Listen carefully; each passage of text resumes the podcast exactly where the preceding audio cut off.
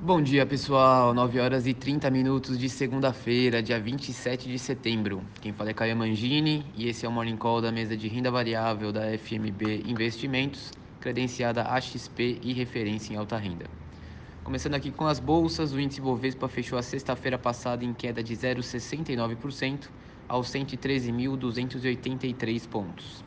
No Brasil, a inflação acima do esperado fez o peso extra do Ibov e estressou o dólar e juros.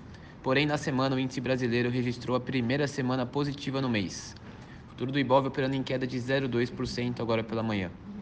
Nos Estados Unidos, o S&P 500, né, que é o índice que representa as 500 maiores empresas da bolsa americana, fechou a sexta-feira em alta de 0,1% e o Nasdaq fechou no 0 a 0 praticamente. S&P opera em queda de 0,2% nessa manhã. Destaque por lá essa semana vai para os discursos de dirigentes do Fed e para a ata da reunião do Comitê de Política Monetária. O índice Eurostock 50, que reúne as 50 empresas que possuem maior liquidez e volume de negócios na Europa, fechou a sexta em queda de 0,9%.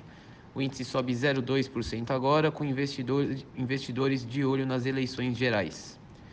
Na China, o Banco Central fez hoje nova injeção de liquidez para tranquilizar o sistema bancário local em meio às incertezas com a crise da dívida da é, incorporadora Evergrande.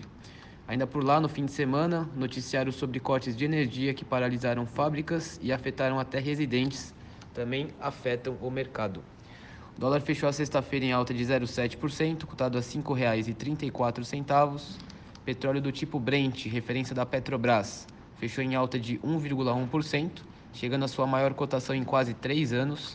E por fim, o ouro fechou em alta de 0,1%. É isso, pessoal. Uma excelente segunda-feira a todos, uma ótima semana e bons negócios.